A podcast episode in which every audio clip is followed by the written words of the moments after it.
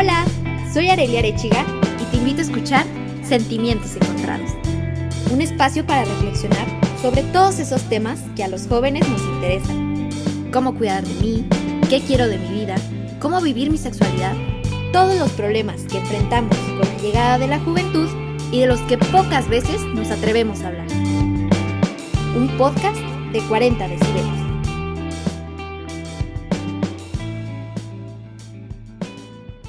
Los cambios siempre son buenos y reencontrarse con uno mismo conlleva muchísimo. Cuando surgen de la nada y brotan de repente, es algo que nos puede causar un shock, pero no hay nada que no se pueda lograr. Con el tiempo, perseverancia, paciencia, muchísimo amor propio y mucha dedicación. El día de hoy tengo una amiga muy especial, la cual no sé cómo presentarla, no sé, todos los honores, todas las flores, todas las rosas las quiero aventar aquí. Ale, ¿cómo estás? Platícanos un poquito de ti. Ay, Areli, hola, hola a todos. Es un, es un gusto de verdad estar aquí el día de hoy compartiendo este espacio contigo. Estoy muy emocionada porque, o sea, como lo platicábamos antes de, de iniciar el, el programa, este, pues la admiración que siento por tu trabajo este, me ha ayudado también muchísimo a todo mi, camino de aceptación, a todo lo que he afrontado en el último año. Y, este, y pues nada, estoy muy contenta de poder compartir este espacio. Pues yo soy Ale, este, tengo 27 años, em, soy una paciente sobreviviente de COVID con amputación transfemoral y pues la verdad es que esta enfermedad vino a cambiarnos la vida a todos, eh, a transformarnos a todos desde nuestras historias. Y pues creo que en, mi caso muy particular, eh, muy agradecida de poder continuar con vida, soy un milagro y, y pues estoy muy feliz de poder seguir disfrutando de todas las cosas bellas que tiene la vida. Ay, qué chido poder escucharte y tenerte aquí. La verdad es que mucha gente se sorprende, ¿no? De decir, ¿a poco el COVID? ¿Cómo fue? ¿Cómo fue todo el proceso que, que te dijeron, sabes qué, vamos a tener que amputar? ¿Cómo fue que tú viviste eso? ¿Te contagiaste y después qué sucedió? Sí, pues em, el tema del contagio, la verdad no, no sé, no sabemos, ni nunca sabremos en dónde ocurrió Em, eh, y yo he aprendido a aceptar que lo importante de toda mi historia no es cómo me contagié, sino eh, que, ¿por, qué, ¿por qué me pasó esto? Yo creo que ya estaba escrito así para mí en la historia personal de, de Ale, eh, ya estaba escrito así para mí. Em, me contagio a, a, finales de enero del 2020. Em, entonces, iniciando el año, es cuando empieza como tal, pues incubarse el virus en, en, mi cuerpo. Yo para esto, pues en casa vivo con mis papás, con mi hermano, con mis abuelitos, este, entonces pues empiezo con los síntomas. Mi hermano es médico, entonces él me dice, Ale, eh, enciérrate en tu cuarto, aíslate para evitar contagiarnos a los demás. Y vamos viendo cómo avanzan tus síntomas, porque en este momento es incierto si es, o sea, no sabemos si tienes COVID, si tengas eh, influenza, si tengas, no sabemos. Eh, tenemos que esperar a que avance un poquito más los síntomas para saber si te hacemos la prueba de COVID o no. Y yo, bueno, pues ya paso los primeros días en mi casa encerrada, pasé año nuevo cenando sola en mi habitación. Este, y pues todos los días era monitoreo de eh, saturación de oxígeno em, eh, con los medicamentos que ya me habían recetado para una posible, para un posible resfriado o un, un cuadro de influenza. Este, y eh, al mismo tiempo, por parte de mi trabajo, yo trabajo en el Tecnológico de Monterrey, entonces pues ahí yo también les avisé a mis líderes de que, oigan, estoy teniendo síntomas, todavía no sabemos si es COVID, pero estuvieron muy al pendiente de mí. Todos los días yo tenía que mandar como, em, como una bitácora de mis signos, de cómo yo me sentía. Y hubo de verdad, o sea, fue de un día para otro que de estar saturando más o menos 92, amanecí saturando 72.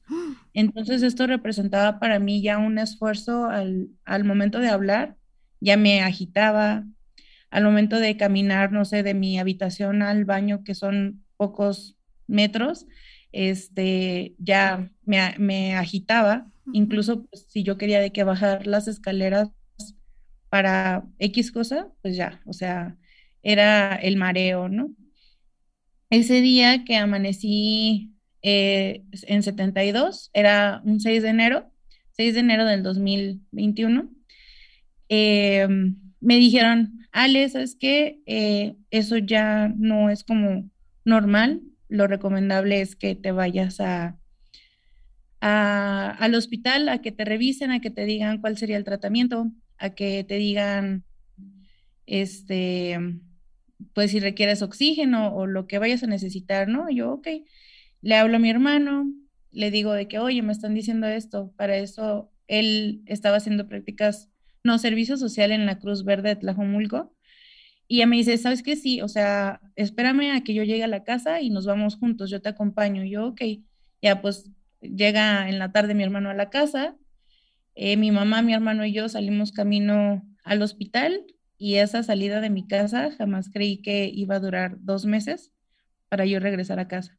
O sea, fueron dos meses de estar internada, dos meses de tener preocupada a toda mi familia, a todos mis amigos, a la gente que a lo mejor me había conocido de una sola vez, pero que de alguna manera dejé un impacto en su vida, o sea, estaban así todos al pendiente de cómo está Ale, qué está pasando, por qué nadie nos dice nada. Pero en realidad, o sea, de verdad, para mí los verdaderos guerreros, mm, o sea, para la gente que conoce apenas mi historia, la guerrera soy yo, pero para mí los guerreros es mi familia. O sea, porque ellos fueron los que se aventaron toda, toda, toda esta historia mientras yo estaba en un coma inducido, porque llego al hospital, eh, afortunadamente pude quedarme internada porque justo enero 2021 los hospitales estaban llenos de gente enferma de COVID, no había lugar para nadie. Afortunadamente, e-, ese día que llegué, una habitación se desocupó eh, vaya yo a saber qué pasó, por qué se desocupó, si el paciente se recuperó, si el paciente no se recuperó, no sé, pero yo quedé ahí, ¿no? Entonces, entré a los dos días, le dicen a mi familia que me tienen que intubar. Yo recuerdo ya muy poquito de, de ese día, o sea, sí recuerdo haber visto entrar a los doctores a mi habitación, que me dijeron, Ale, estás muy grave, necesitamos intubarte yo en ese momento ya no podía hablar, ya no me acuerdo bien de las cosas. Lo último que recuerdo fue una videollamada con, con mi familia, en donde en realidad creo que yo nada más les hacía como así con la mano, o sea, y ya, o sea, después de esto yo ya no recuerdo nada y todo, todo el resto de la historia es, es historia de, de mi familia y todo lo que ellos vivieron. Fueron 15 días intubada en un coma inducido, en donde me tuvieron que intubar por trombosis pulmonar. El día que me intubaron yo estaba saturando 30, o sea, prácticamente nada. Em, durante el tiempo que yo estuve, em, pues, dormida, yo, yo, lo, yo lo, me gusta decir que, que caí en un sueño profundo, porque sí fue una, fueron una serie de, de sueños todo el tiempo y me acuerdo de todos los sueños que tuve.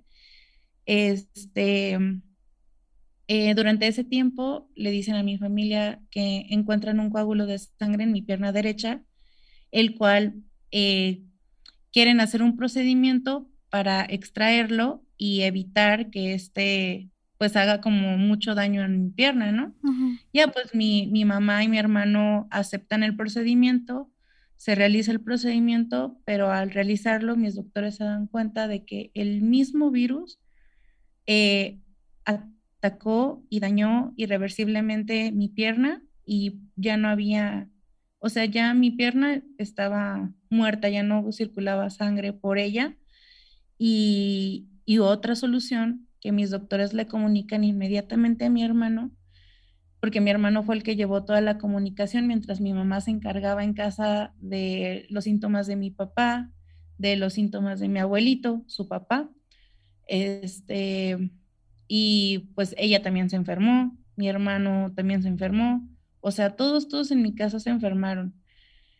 Este, pero imagínate, o sea, estar recibiendo las noticias de tu hija, necesitamos amputarle una pierna para tratar de salvarle su vida mientras están buscándole un hospital en donde reciban a su esposo y un hospital en donde reciban a su papá.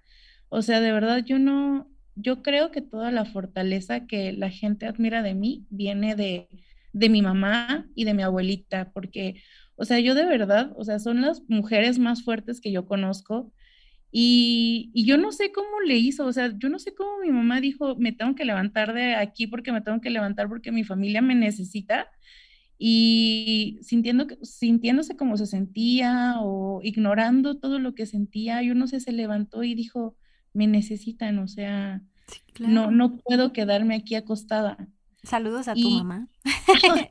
Saludos y a la abuelita también, porque sí, la verdad, sí, y pues eh, mi abuelito, esposo de mi abuelita, entonces pues claro, claro que que todas las fuerzas estaban en, ellas y en mi hermano, que, que verdaderamente, si bien mi hermano a lo mejor no estuvo presente en, en ¿cómo se dirá? Como en lugares repletos de, de COVID atendiendo de primera mano a los pacientes, pues mi hermano tuvo en su casa, o sea, de que toda la historia y, y, nos salvó a todos, o sea, para mí mi hermano mi hermano también todo el tiempo estuvo con, con el pendiente de, de, cuidarnos a todos. O sea, él tenía una, una, doble responsabilidad, por así decirlo, porque por una parte era Mau, el hijo, el hermano, el nieto de todos, y por otra parte era Mau, Mau el médico, Mauricio el médico, Mau el que sabía las probabilidades que conllevaba toda la situación familiar que estaba viviendo. Entonces, pues sí, me imagino que, fue bastante difícil para todos.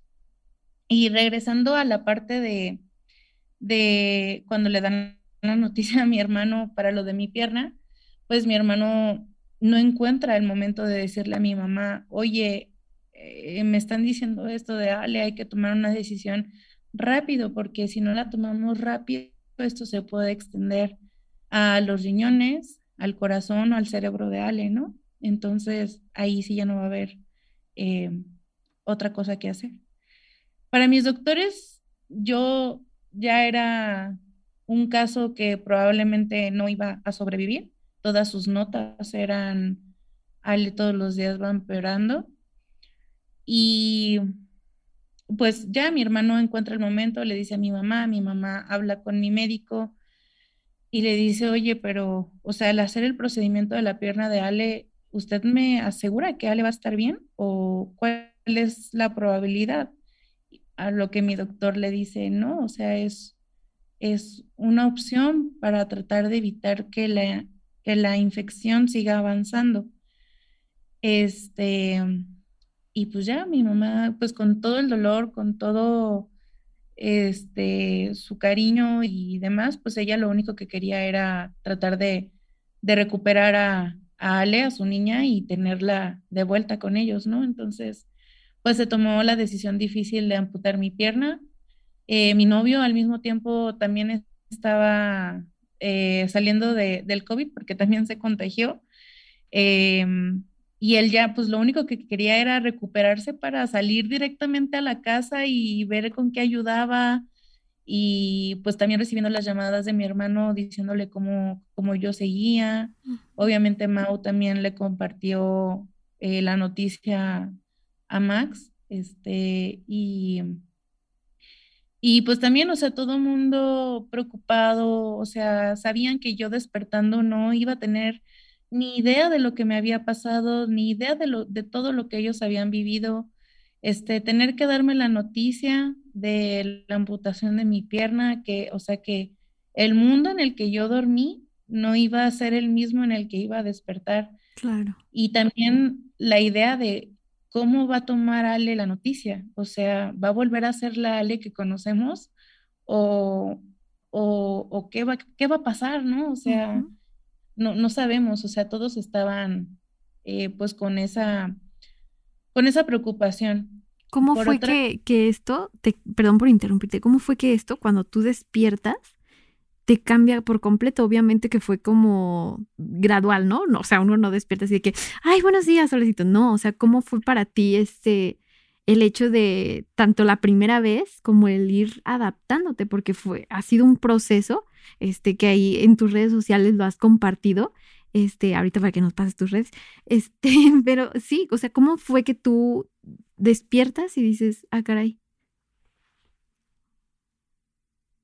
Pues fíjate que mm, yo despierto todavía con el, con el tubo, yo despierto todavía entubada y pues fue, en realidad para mí, empezar a darme cuenta, darme cuenta de, lo que estaba pasando sí me costó por lo menos una semana más o menos, porque estaba todavía bajo los efectos de las medicinas, sedantes, eh, despierto y todos nos damos cuenta, todos, porque también mis doctores no esperaban que despertara y no me pudiera mover, o sea, no pudiera hablar por, eh, obviamente, pues el tubo te lastima un poco, entonces no, no podía hablar no me podía mover, no podía ni levantar un dedo, o sea, de verdad lo único que yo podía hacer era apenas, yo creo que mover mi cabeza de un lado a otro, acostada en la cama, 100%.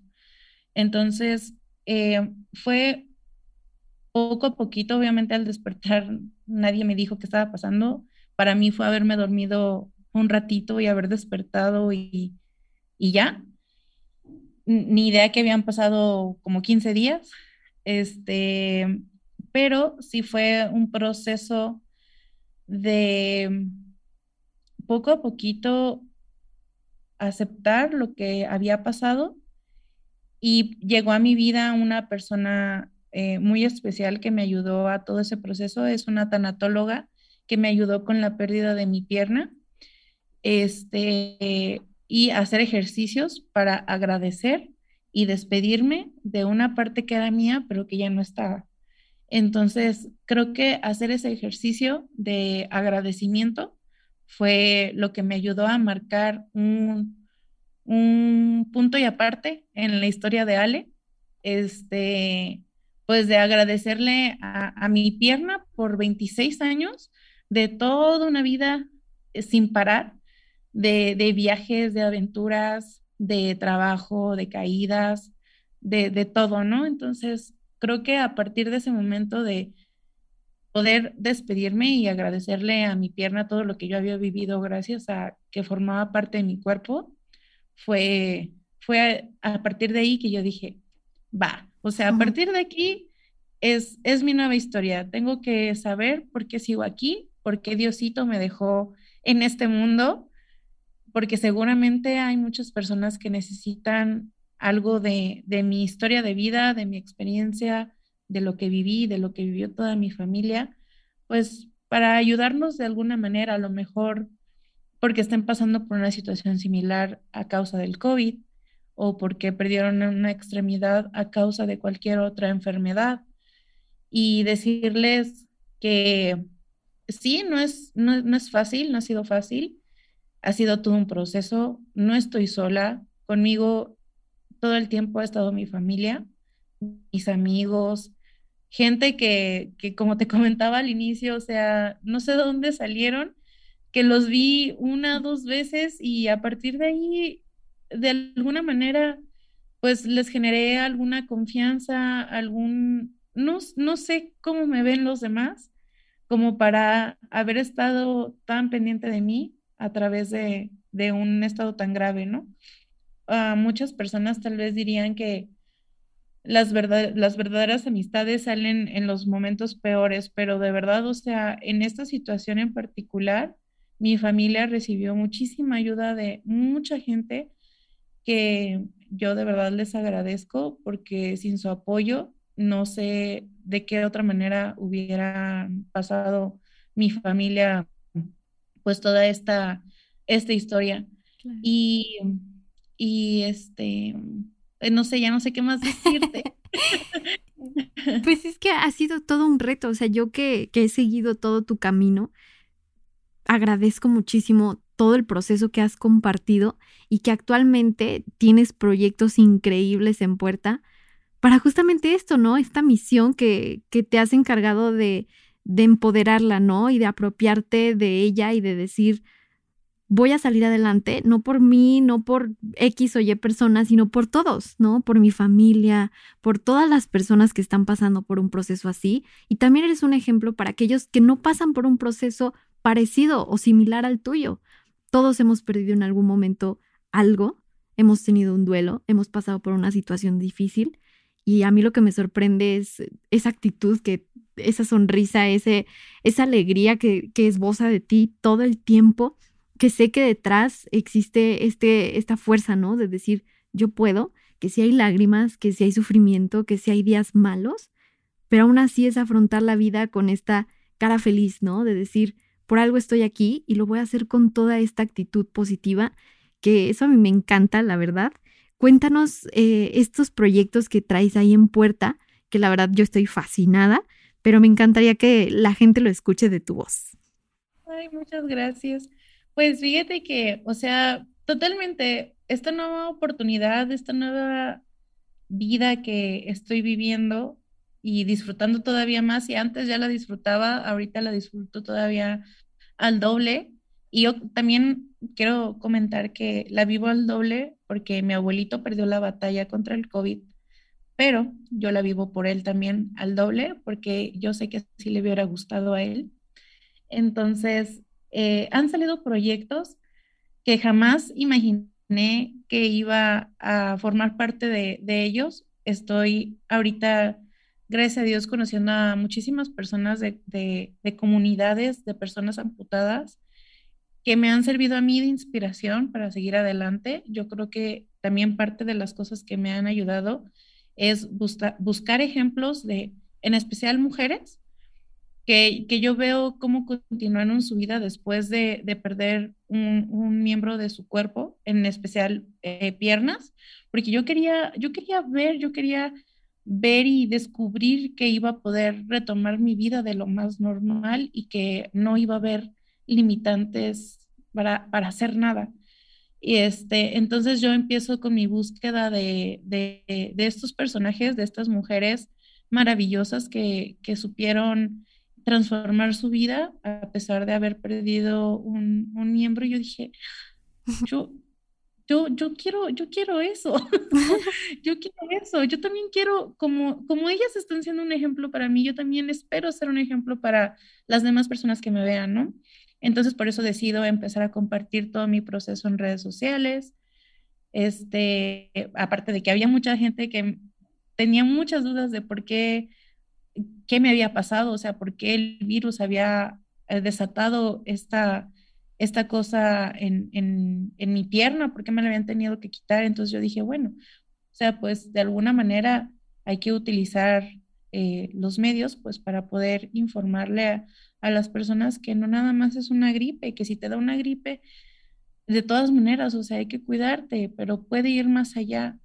Y, y este, pues empiezo a darme, a darme este, cuenta de que existen eh, estas comunidades donde apoyan a personas amputadas a, un proceso de, de, aceptar, de quererse, aparte de cuidados de sus, por ejemplo, en mi caso de mi muñón.